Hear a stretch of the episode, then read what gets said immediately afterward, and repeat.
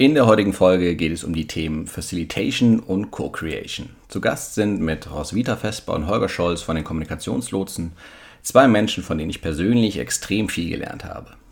Sie sind die absoluten ExpertInnen, wenn es um die Frage geht, wie man Organisationsentwicklung unter Einbindung der gesamten betroffenen Belegschaft erfolgreich und dialogorientiert gestalten kann. Für die Kommunikationslotsen ist Facilitation mehr als nur eine Ansammlung kluger und erfolgreicher Methoden zur Gruppenmoderation. Für sie ist es eine Denk- und Lebensschule sowie ein Handwerk und auch eine Kunst, die kollektive Weisheit zur Entfaltung bringen kann. Im Podcast beschreiben sie, wie ein Organisationsentwicklungsprozess nach ihrem Ansatz aussehen kann und welche Voraussetzungen für eine erfolgreiche Umsetzung gegeben sein müssen. Dabei geben sie uns auch einen kurzen Einblick in ihre Lieblingsmethoden, die glorreichen Sieben. Wer im Anschluss an die Folge noch einen Wissenshunger zum Thema verspürt, dem empfehle ich dringend einen Blick in das neue Buch von Holger und Roswitha. Hinter dem Titel Facilitation, Dialog und handlungsorientierte Organisationsentwicklung verbergen sich über 400 Seiten geballtes Hintergrundwissen und praxisnahe Vorgehensbeschreibungen. Da wir die aktuelle Folge in malerischer Naturumgebung aufgenommen haben, ist diesmal im Hintergrund Vogelgezwitscher zu hören. Zudem gibt es an einigen wenigen Stellen leider ein paar Windgeräusche. Ich hoffe, dass euch das aber nicht daran hindert, euch von unseren zwei Expertinnen inspirieren zu lassen, die die Menschen wirklich lieben. Ich bin Achim Freier und wünsche dir viel Spaß beim Zuhören.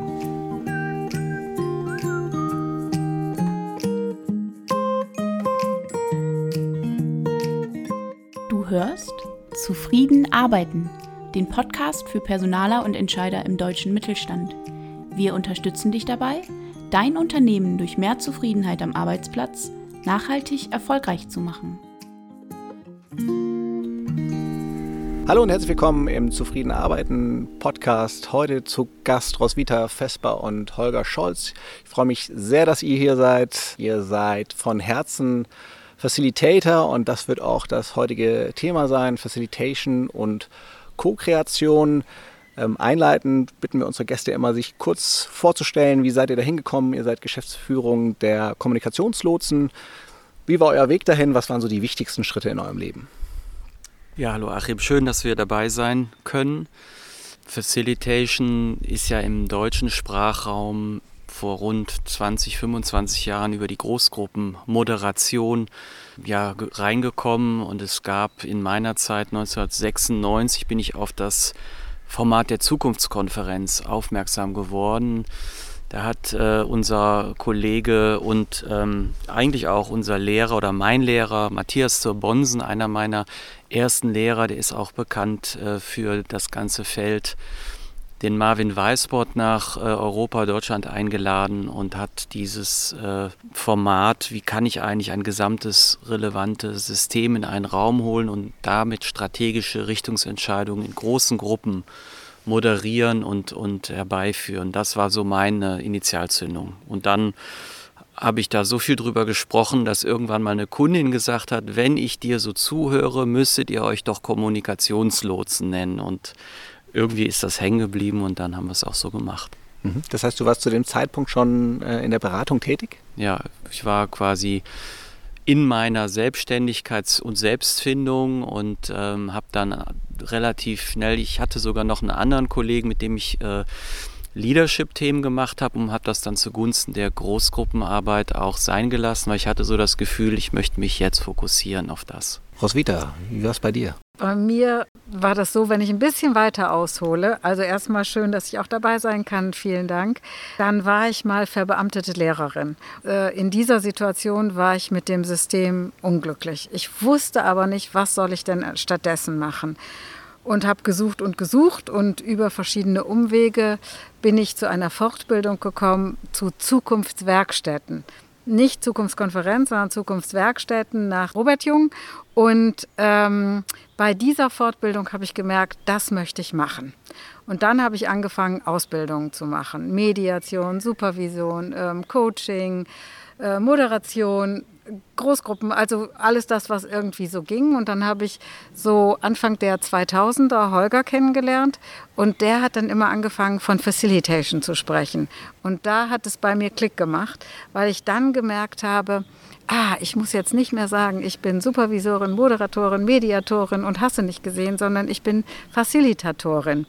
Und im Grunde ist das für mich das Dach, wo all das, was ich mal irgendwann gelernt habe äh, und auch weiterhin noch lernen werde, Platz hat, weil mit Facilitation, wenn man das in einem Wort benennen soll, dann ist es Prozessbegleitung oder Prozessberatung. Und dann ist es egal, ob das eine Einzelperson ist, ein Team oder eine ganze Organisation. Und so bin ich da hingekommen. Vielen Dank. Jetzt sind wir ja schon direkt ins Thema eingetaucht. Äh, was bedeutet Facilitation für euch genau? Ihr habt ja gerade ein Buch rausgebracht, da beschreibt ihr relativ äh, ausführlich am Anfang, ähm, was ihr unter Facilitation versteht. Habt ihr Lust, das mit den Hörerinnen und Hörern zu teilen? Wenn man die Wortwurzel sich anguckt, äh, gibt es ja im Französischen das Wort facile oder im Lateinischen, glaube ich, facilitar und das heißt erleichtern, leicht gängig machen und ermöglichen. So gesehen ist das eine, ein Handwerk und auch eine Denkschule, wie wir sagen, Dinge zu ermöglichen, die vielleicht ähm, einfach erstmal äh, scheinen, aber doch am Ende nicht so ganz leicht sind, weil es so kontraintuitiv ist für das, wie normalerweise vor allen Dingen Organisationen mit einem Org-Chart, also mit einer Machthierarchie normalerweise gesteuert werden. Und diese, diese Idee des Steuerns, ähm, ja, da wird man als Facilitator etwas demütiger, was denn auch als systemischer Berater natürlich genauso, was denn da am Ende steuerbar ist. Der Gerald Hüther, der bekannte Hirnforscher, der hat ja diesen, diesen fulminanten Satz geprägt, ich kann als Führungskraft, als Mensch immer nur einladen, inspirieren und ermutigen. Und das ist genau das, was wir mit Facilitation machen. Wir laden ein, die äh, Perspektivenvielfalt, also es geht ja immer um Dialogorientierung und weniger einige wenige entscheiden für alle anderen, was für die Zukunft gut und richtig und wichtig ist. Allein schon, weil das Beziehungsangebot schwierig geworden ist in der heutigen Zeit aber ähm, diese ko-kreativen, dialogorientierten Verfahren sind nicht ganz so trivial. Da kann man ähm, viele handwerkliche Fehler machen. Wir hören das auch immer wieder. Und deswegen sprechen wir auch davon, es braucht am Anfang vielleicht ein bisschen mehr Vorbereitung, auch vom Mindset her und handwerklich. Das sagen auch unsere Klienten. Hinterher geht es dann aber viel schneller, weil die Menschen ja mitgewirkt haben. Das heißt, das Ganze, jetzt müssen wir noch einen Rollout machen oder wir müssen jetzt noch einen Transfer machen. Das fällt bei Facilitation weitestgehend weg, weil die ganze Organisation schon bei der Entstehung äh, involviert war und ähm, partizipiert hat. Eine andere Form, Facilitation zu erklären, wäre auch zu sagen, es geht darum, Räume zu schaffen, Kontexte zu schaffen, wirklich aus den Routinen rauszugehen, neue Kontexte zu kreieren, in denen sich Potenziale wirklich entfalten können, Potenziale von Menschen sich entfalten können und man dadurch zu kreativen Lösungen, bestenfalls zu Durchbrüchen, kreativen Durchbrüchen kommt, äh, von denen niemand äh, etwas wusste zu Beginn eines Prozesses. Und das Besondere dabei ist, oder wo wir merken, dass das immer wieder auch einen Unterschied macht, dass da die Vielfalt, die ganz unterschiedlichen Perspektiven, die reinkommen, ähm, nicht als Störung gesehen werden, sondern als Ressource, als Geschenk. Das, was es braucht, ist zu lernen, wie man damit gut umgehen kann, dass man es wirklich als Geschenk wahrnimmt.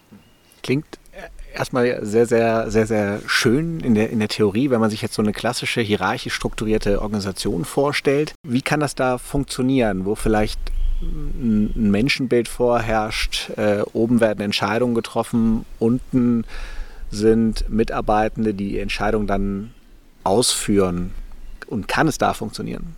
Also eine sehr gute Voraussetzung für, also sagen wir, ein Klient der Kommunikationslotsen zu werden oder mit uns zu arbeiten, ist, wenn die Klienten die Kundensysteme schon alles mögliche andere versucht haben. Das ist, ich meine, das gilt wahrscheinlich für viele Ansätze. Aber es ist im Kern äh, so, weil es braucht vielleicht so eine gewisse äh, Kapitulation, sodass man gewillt ist, altes Denken, alte Managementansätze und auch gelernte Managementregeln, auch ein Kommunikationsverständnis, also das klassische Sender-Empfänger-Verständnis, all das in Frage zu stellen, um zu offen zu sein, zu sagen, okay, gibt es denn da was anderes? Und wenn diese Offenheit da ist, und viele äh, auch sehr konservative Unternehmen haben ja schon viel versucht und sind ja teilweise in schwierigen Situationen, wo auch Menschen entweder auf Basis persönlicher Krisen sich anfangen, andere Fragen zu stellen oder natürlich auch organisationaler Krisen und die dann im Grunde genommen sagen, die mit dieser Ohnmacht und dieser nicht, diesem Erleben von Nichtsteuerbarkeit oder Überwindungsprozesse, äh, wo wir quasi gegen den Wind arbeiten, das ist eigentlich das, was ich nicht mehr machen will. Da gibt es ja auch tolle äh, Beispiele in der Geschichte, wo Unternehmen wirklich kehrt gemacht haben. Ähm, das ist eine ganz gute Voraussetzung, um dann auch zu sagen, äh, wir wollen uns den Facilitation-Ansatz mal anschauen. Ein anderer Zugang könnte auch einfach sein, wenn Mitarbeitende einfordern, dass sie beteiligt werden wollen. Ähm, das passiert auch immer mehr und ähm, gerade Betriebsräte, Personalvertretungen machen das ja per Rolle und ähm, es entsteht aber in vielen Fällen einfach ein gut, ungutes Verhältnis, was eher behindernd wirkt als fördernd. Und ähm, das so ein bisschen aufbrechen zu wollen, ähm, und andere mit einzubeziehen, ist auch eine gute Voraussetzung, ähm, auf Facilitation zu kommen. Gleichzeitig ist das Wichtigste, dass die sogenannten Primärklienten, also die Top-Entscheider, die am Ende auch das Geld haben, die müssen es wirklich wollen. Und sie müssen auch bereit sein, im Grunde äh, selber mitzuwirken. Weil eine Grundannahme, mit der wir unterwegs sind, ist natürlich, Veränderung ist an erster Stelle Selbstveränderung. Und das bezieht sich auf alle, die in Change-Prozessen tätig sind und das bezieht sich auch auf uns. Wir sind auch in einem ständigen, selbstverändernden Prozess. Das ist ganz spannend. Wie könnt ihr das sicherstellen? Äh, klopft ihr das im Vorfeld ab bei der Geschäftsführung oder der obersten äh, Hierarchieebene? Dieses ist diese Person bereit, in die Selbstveränderung zu gehen? Ist sie bereit, diesen Prozess äh, mitzugehen oder ist sie noch in den alten Denkmustern gefangen? Das ist eine ganz ähm, schwierige Nummer, weil wie will man das am Ende abklopfen? Ne? Also man kann die ganzen Dinge sagen und da haben wir mittlerweile auch verschiedene Handwerkszeuge, was wir da tun, ähm, was wir alles nachfragen und am Ende ist es, glaube ich, die Beziehung, die ähm, das Ganze möglich macht oder nicht möglich macht. Und die Beziehung, das bedeutet, dass ähm, sowohl die Primärklienten als auch wir spüren, dass wir wirklich auf Augenhöhe sind. Weil in dem Moment, wo von uns erwartet wird, äh, verändert äh, uns mal oder motiviert uns mal, äh, merken wir, dass das geht nicht. Das ist neben dem, was Holger gesagt hat, wir können sowieso nur inspirieren, einladen und ermutigen. Am Ende muss der Prozess der Prozess des Kunden sein, nicht unser. Das heißt, wenn ihr das Gefühl habt, das ist nicht der Fall, die äh, Führungskraft geht nicht mit, würdet ihr das Projekt auch äh, abbrechen oder zumindest sagen, zu diesem Zeitpunkt macht es wenig Sinn, dass wir zusammenarbeiten? Genau, wir versuchen aber ein Klientensystem immer so zu verlassen, dass man jederzeit wiederkommen kann. Also es geht da nicht um Verteilung von schwarzen äh, äh, schwarzer Peter-Karten oder Schuld, sondern wir versuchen die Klienten in ihrem So-Sein auch so sein zu lassen. Äh, die sind auch nicht äh, äh, dümmer als wir und wenn die gute Gründe haben und wir sprechen da auch ganz offen drüber, warum vielleicht der Ansatz im Moment noch zu voraussetzungsvoll ist und sie sagen, intellektuell habe ich das verstanden, aber da sind wir noch lange nicht. Gleichzeitig brennt uns aber der Kittel, wir müssen dieses Projekt jetzt wirklich äh, auf die Zielgerade bringen. Dann würden wir empfehlen, dieser, dieser Suchbewegung und dieser Intentionsbildung, was braucht es dafür, will ich das wirklich, wann wäre ein guter Zeitpunkt, jenseits eines Projektes mal anzugehen, also parallel, wo dann weniger Druck dahinter ist. Und das führt mich zu dem Gedanken, dass die besten Kunden oder die hilfreichsten Kunden und Anfragen bei uns landen von Menschen, die bei uns zum Beispiel das Curriculum gemacht haben, die also wirklich selber erstmal studiert haben, was ist das und wie braucht es das. Und dann haben wir auch ähm, ich glaube, das kann ich so selbstbewusst sagen, eine ziemliche Fangemeinde mittlerweile und das sorgt ja auch für Vertrauen. Und wenn Führungskräfte mit Führungskräften reden und sagen, das ist gut, kümmere dich mal darum oder lad die mal ein, ist das ja was ganz anderes, als wenn wir denen das erzählen. Deswegen versuchen wir gar nicht so sehr, also akquirieren tun wir sowieso nicht, weil wir halten das gar nicht für eine gute Vorausbedingung, weil beim Facilitation ist ein Prinzip, dass die Energie, ist aber in der systemischen Schule auch so, die Energie muss immer vom Klienten kommen. Ja, und das heißt, wir sind keine verlängerte Werkbank, wir übernehmen auch nicht das Projektmanagement, sondern wir sind Prozessbegleiter und BeraterInnen.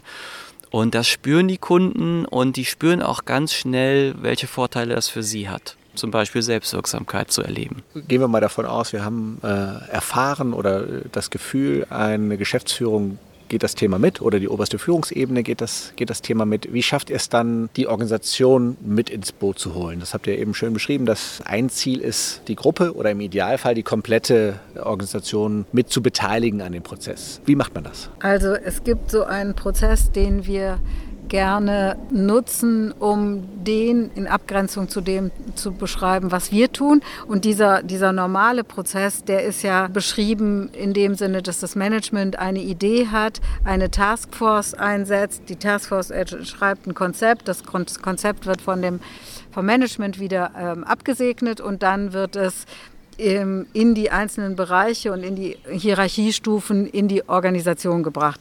Man spricht dann ja gerne auch von einem Rollout. Und ähm, wir gehen da etwas anders dran.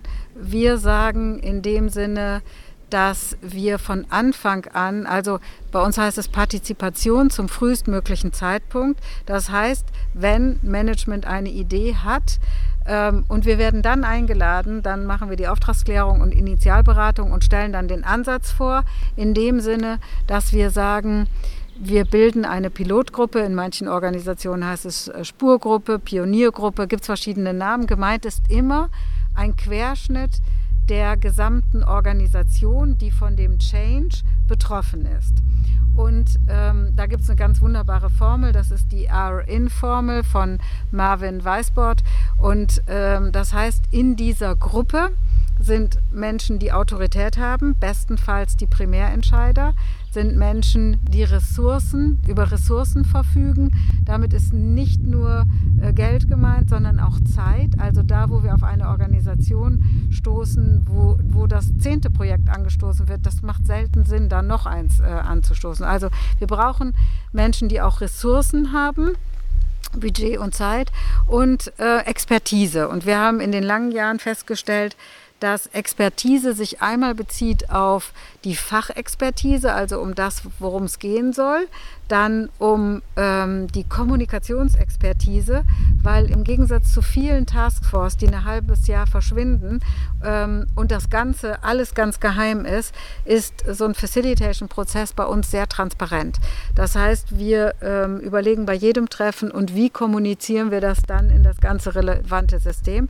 Deshalb brauchen wir als Ex Expertise eben auch die Kommunikationsexpertise. Wir brauchen natürlich die Prozessexpertise, also Menschen, die von die Prozess-Know-how haben. Das sind dann in der Regel wir.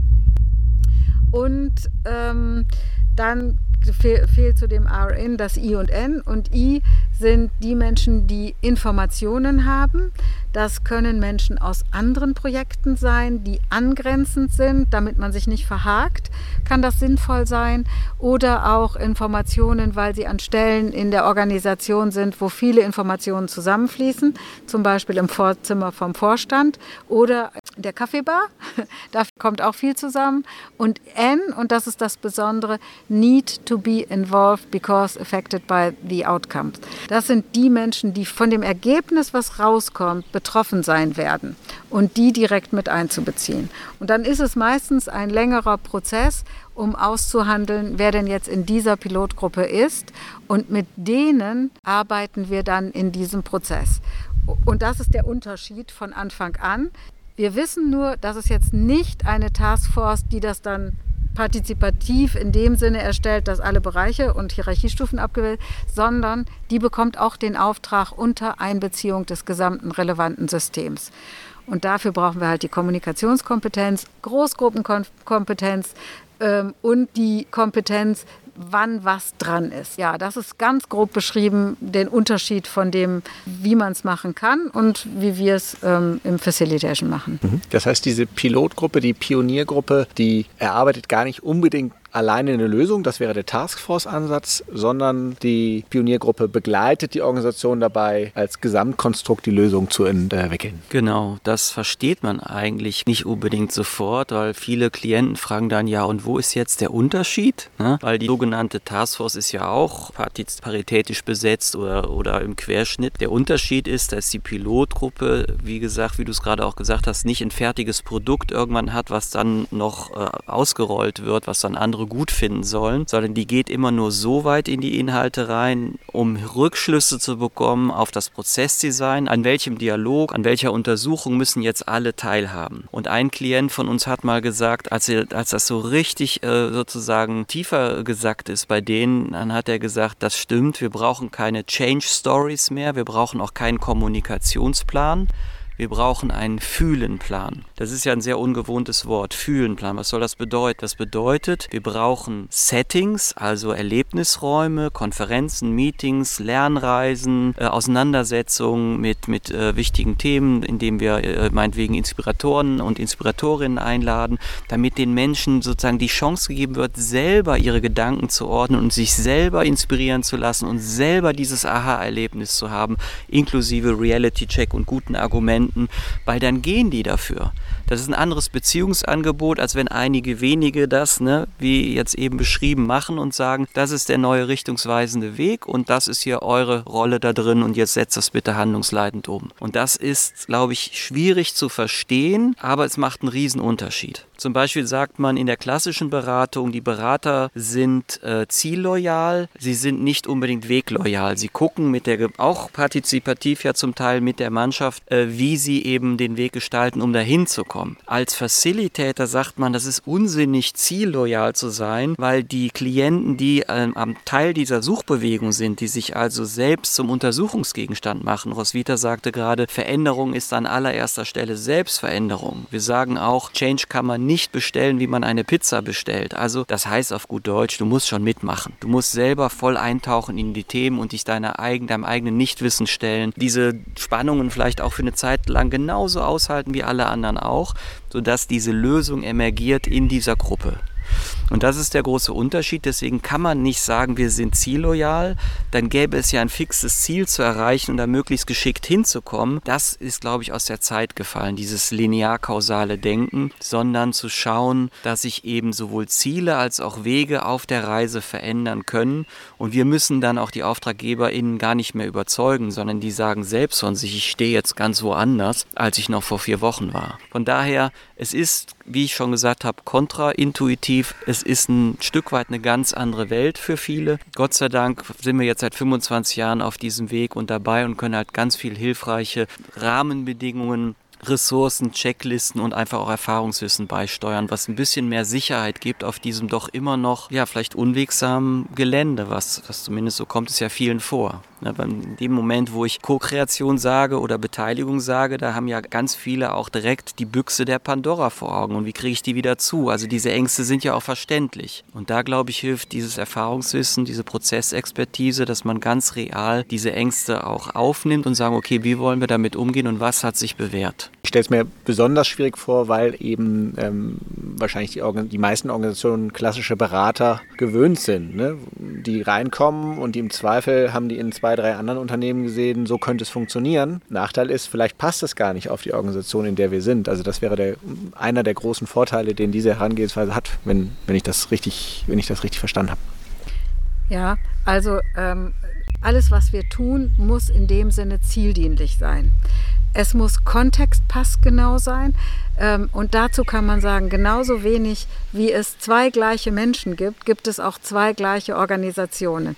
Das heißt, diese Idee, ich übertrage einfach von einer Organisation etwas auf die andere, ist meistens eher mit einem Fragezeichen zu versehen. Das heißt, unser Anspruch ist, dass es auch wirklich ein Maßanzug, wo Menschen sich ihren Kontext so gestalten, sodass er für sie stimmig ist. Und es muss kongruent sein. Also kongruent sein in alle Richtungen. Schöner Gedanke. Was, was macht das mit den Menschen, wenn sie in diese Situation kommen? Wenn sie vielleicht Teil einer solchen äh, Pilotgruppe sind? Was ist die Veränderung, die ihr wahrnehmt bei den Projekten, die ihr begleitet? Die Erfahrung ist, dass die Menschen erstmal äh, sich an dieses Format und auch an ihre Rolle gewöhnen müssen. Es gibt ähm, in Organisationen ganz oft den Glauben, dass eigentlich die Führung ja schon die Lösung in der, in der Schublade hat und jetzt aber irgendwie ein bisschen was Interaktives oder Partizipatives macht, damit die Menschen da als eine Art Überwindungs- oder Übertölpelungsstrategie das am Ende gut finden. Und diese ganzen Sachen müssen wir erstmal ausräumen. Ne? Das sind auch Prozesse, wo dann äh, die Führung irgendwann auch Tacheles sagt und sagt, ihr könnt es mir glauben oder nicht. Wir haben da noch nichts, das ist ein weißes Blatt und wir gehen jetzt zusammen in diese Suchbewegung rein. Das andere ist, dass sie auch erstmal arbeitsfähig werden müssen, so eine Gruppe, dass wir Koordinationsmechanismen mit denen vereinbaren, sodass sie eben auch zieldienlich arbeiten können.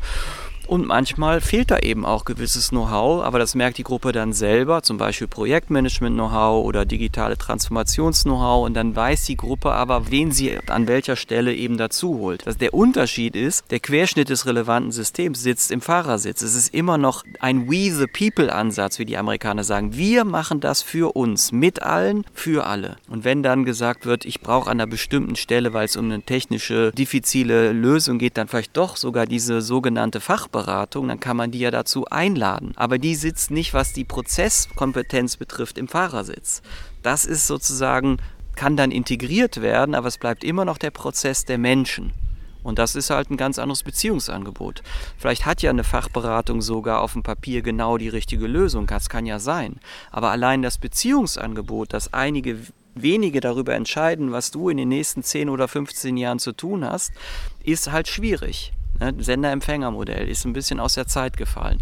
Und allein durch diesen Ansatz, sie selber mit in den Stuhl der Prozessarchitektur zu, zu holen, mitsteuern äh, lassen, was der nächste Schritt ist, wer mit wem über was reden muss und was man sich als nächstes anguckt, bevor man dann vielleicht zu einer ersten Richtungsentscheidung kommt, das ist ein großer Unterschied. Ich muss da niemanden mehr motivieren. Neben dem, was Holger alles gesagt hat, haben wir es ja in den Pilotgruppen mit Menschen zu tun. Das heißt, es wird sehr menschlich. Da gibt es unterschiedliche Interessen, da gibt es Konflikte, all das, was man so in Gruppen halt erlebt. Und das nutzen wir und utilisieren das, damit Menschen lernen können.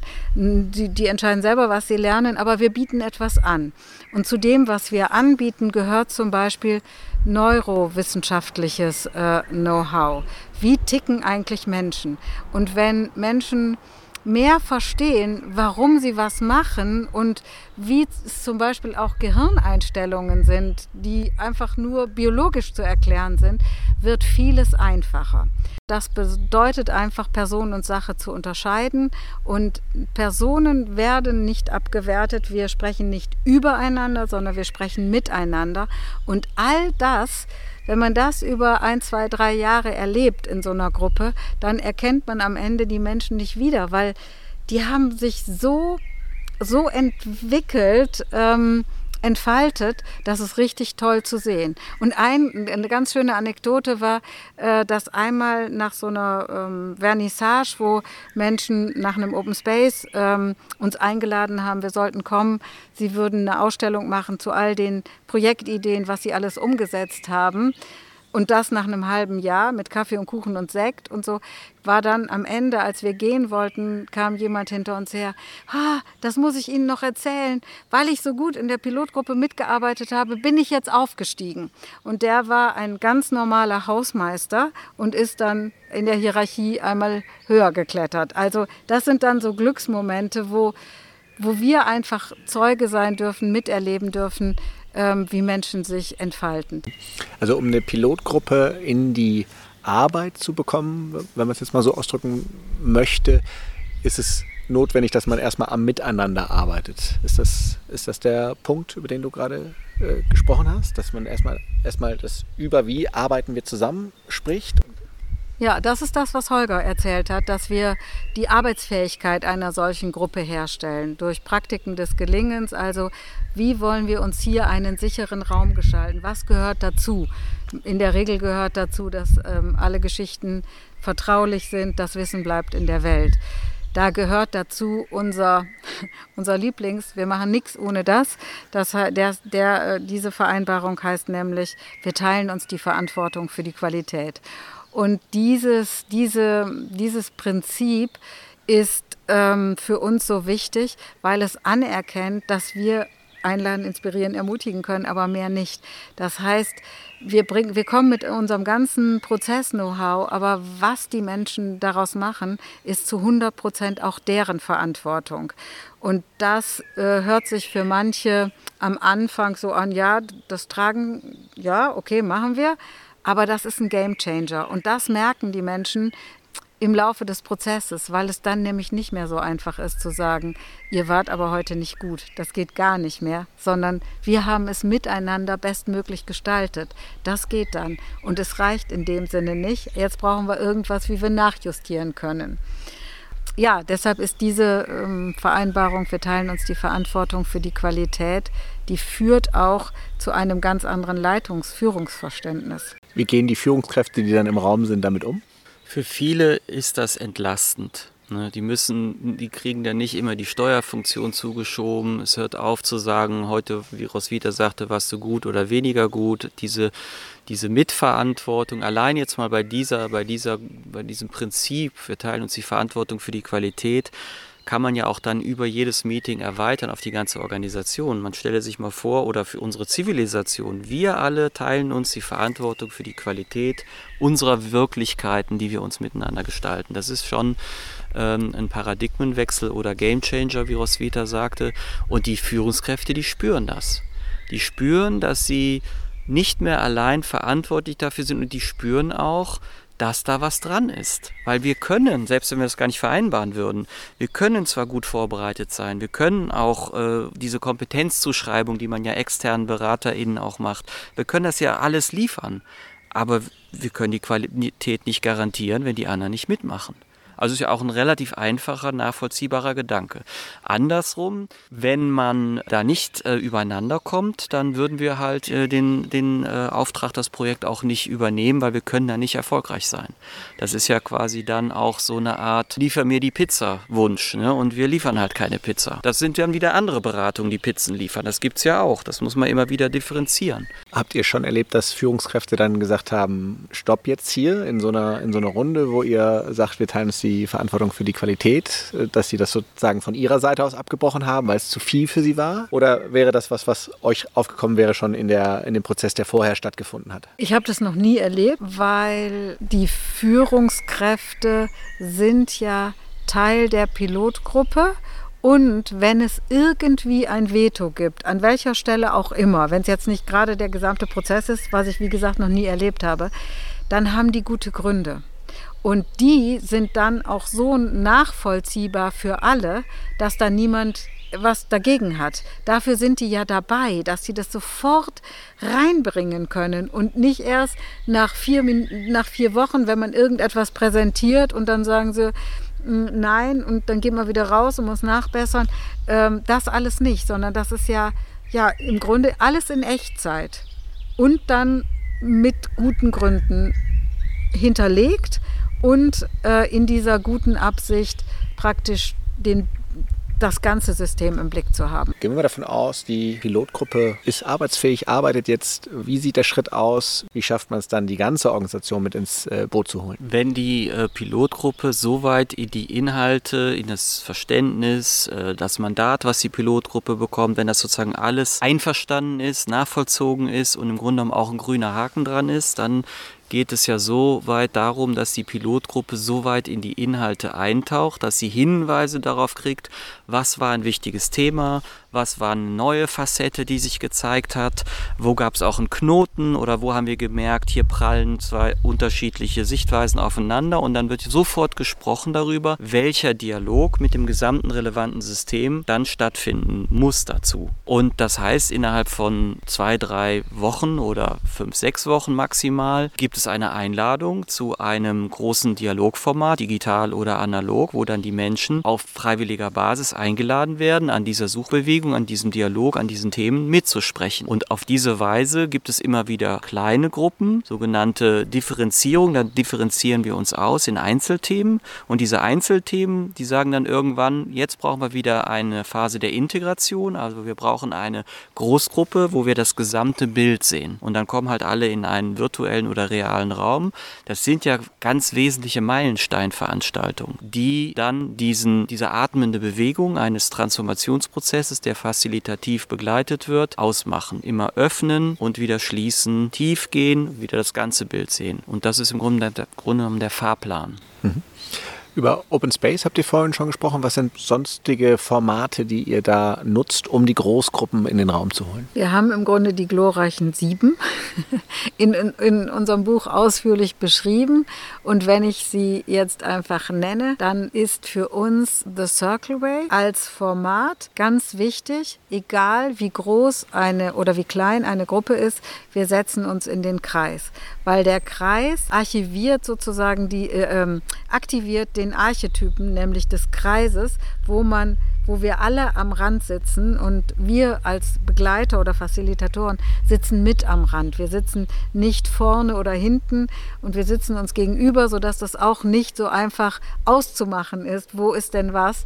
Ähm, weil da die Augenhöhe und sich auf die Mitte, also auf die, äh, auf die Intention zu konzentrieren, ganz einfach ist. Also, äh, wir haben The Circle Way für kleine und für große Gruppen. Wir haben Appreciative Inquiry, was eine wunderbare Methode ist, auch wieder Management, Haltung oder Philosophie, wo es darum geht, die Muster des Gelingens der Vergangenheit herauszuarbeiten und sich zu fragen, wovon will ich eigentlich mehr und damit dann in die Zukunft zu gehen. Das erspart in eine Problemtrance in sehr vielen Fällen ähm, und Menschen äh, kommen in ihr Potenzial.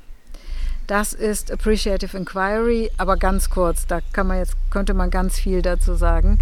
Ähm, dann haben wir das World Café. Beim World Café, das, damit können wir auch ganz große Gruppen gestalten.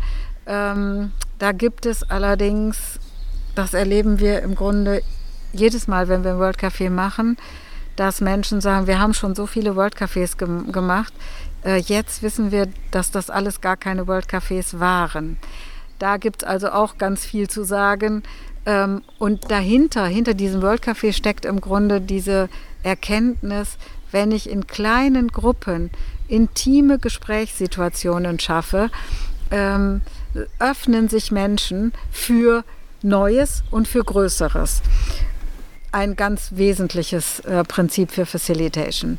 Ja, dann haben wir noch Open Space, also die Selbstorganisation pur. Dynamic Facilitation, das ist das, wenn es scheinbar unlösbar ist, wenn, wenn es irgendwie gar nicht mehr weiterzugehen scheint.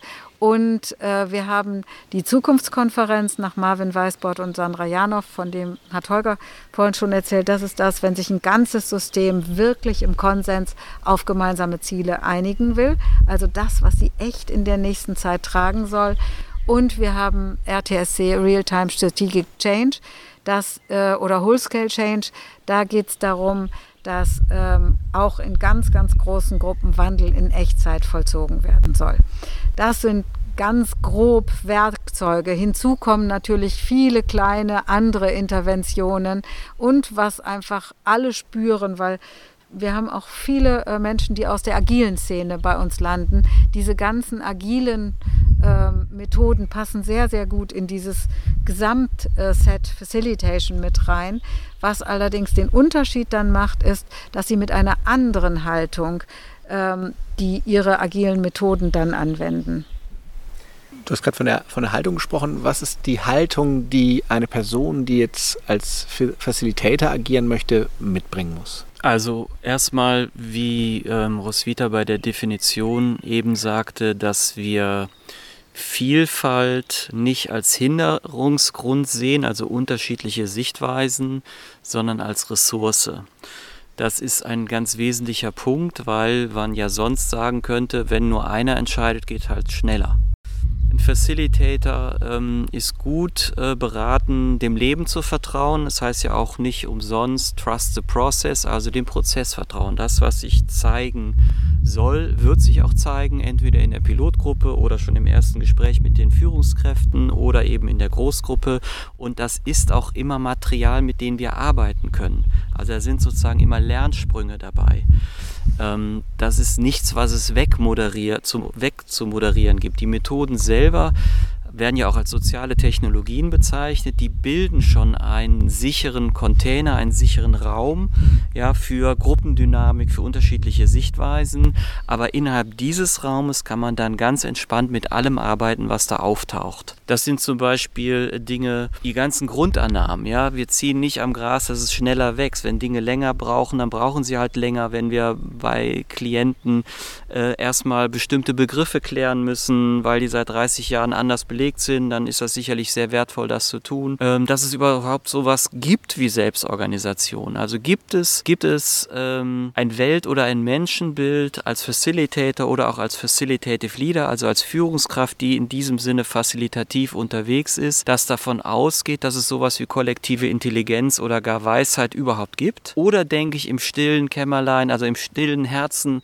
eigentlich muss man doch ziemlich viel regeln und wenn eine Gruppe mit 200 Leuten in einem Raum ist, dann denke ich eigentlich im Inneren, dann bricht Chaos aus. Also die Frage von innerer Haltung, Menschenbild und Weltbild ähm, ist eine ganz wesentliche und das kann man sich ja nicht wünschen oder sich irgendwie ins Hirn schreiben. Da macht man dann halt eben Erfahrung und wer mal einen, einen gut begleiteten äh, sinnvollen Open Space erlebt hat, der wird von dem Prinzip der, der zwei Füße, dass die Menschen dahin gehen, wo sie gut aufgehoben sind, wo sie auch was beitragen können oder generell von kollektiver Intelligenz viel mehr überzeugt sein, als wenn man das einfach noch nie erlebt hat. Und du hast ja nach dem, was macht so ein Facilitator aus, ne, gefragt. Da haben wir in unserem Buch vier Begriffe beschrieben und die, ähm, besch ja, die finden wir einfach richtig gut, nämlich äh, auch wenn sie nicht so ganz bequem sind. Das erste ist, wir sagen, wenn du Facilitator bist oder in der Rolle bist, dann ist es gut, wenn du bedürfnisfrei bist. Früher haben wir bedürfnislos von, von Bedürfnislosigkeit gesprochen. Der Lektor hat uns gesagt, Bedürfnisfreiheit. Wir sollten das doch umbenennen. Das fanden wir sehr, sehr gut. Also jetzt sprechen wir von Bedürfnisfreiheit. Und für uns bedeutet das, dass wir im Zweifelsfall auch überleben, wenn äh, wir einen Job nicht bekommen. Wir werden nichts machen, ähm, um diesen Job zu bekommen, sondern das ergibt sich organisch. Also bedürfnisfrei, wir brauchen nicht jeden Job. Wir haben auch andere Quellen. Und wir haben, äh, früher habe ich immer gesagt, ich kann auch putzen gehen. Heute, ich habe eine Yogalehrerin-Ausbildung gemacht, ich kann auch Yoga unterrichten. Ähm, so geht es darum, dass jeder und jede guckt, wie bedürfnisfrei bin ich wirklich? Die Bedürfnisfreiheit ähm, bezieht sich auch auf nicht wirtschaftliche Themen. Zum Beispiel gibt es ja in der Soziologie diesen Begriff der Anschlussmotivation. Und das bedeutet, dass man immer gerne dazugehören will das ist auch etwas, was für Facilitator nicht ganz so hilfreich ist. Also diesen Wunsch gesehen zu werden, diesen Wunsch äh, besonders äh, gelobt zu werden, weil man vielleicht besonders gut war, das ist auch etwas, was Facilitator sich vielleicht in anderen Lebensbereichen holen sollten, weil es geht hier nicht um uns, sondern es geht um den Klienten und um die Menschen. Und Bedürfnisfreiheit heißt auch, ich bin völlig zufrieden, wenn mich am Ende keiner erwähnt, wenn keiner sagt, das war aber toll begleitet oder äh, moderiert, sagt man dann manchmal da auch. Oder wenn, wenn man auch bewusst sagt, ich muss auch nicht äh, Teil dieses Sozialkörpers werden. Ne? Ich kann auch an der Seite stehen und bin ganz zufrieden mit mir und ruhe auch ein Stück weit in mir. Das nächste ist die ähm, Unerschrockenheit. Äh, und das beziehen wir vor allen Dingen auf den Umgang mit Machtstrukturen. Das ist für viele auch eher ungewohnt. Und ähm, dass je, je ähm, bedürfnisfreier ich bin, je ungeschrockener, unerschrockener kann ich sein. Und das dritte ist die Autonomie. Das hängt wiederum mit den ersten beiden zusammen. Also welche innere Freiheit habe ich eigentlich? Wie gestalte ich mein Leben? Wie abhängig bin ich von wem? Also natürlich sind wir alle abhängig, aber gerade in der Rolle ist es gut, wenn wir uns ziemlich autonom fühlen. Und das letzte ist die Liebe. Und die Liebe, die, ähm, die kommt ein bisschen mm, von der Seite rein. Das haben wir uns auch nicht ausgedacht, sondern da haben Kunden und Klienten immer wieder gesagt, ja, ihr liebt ja die Menschen.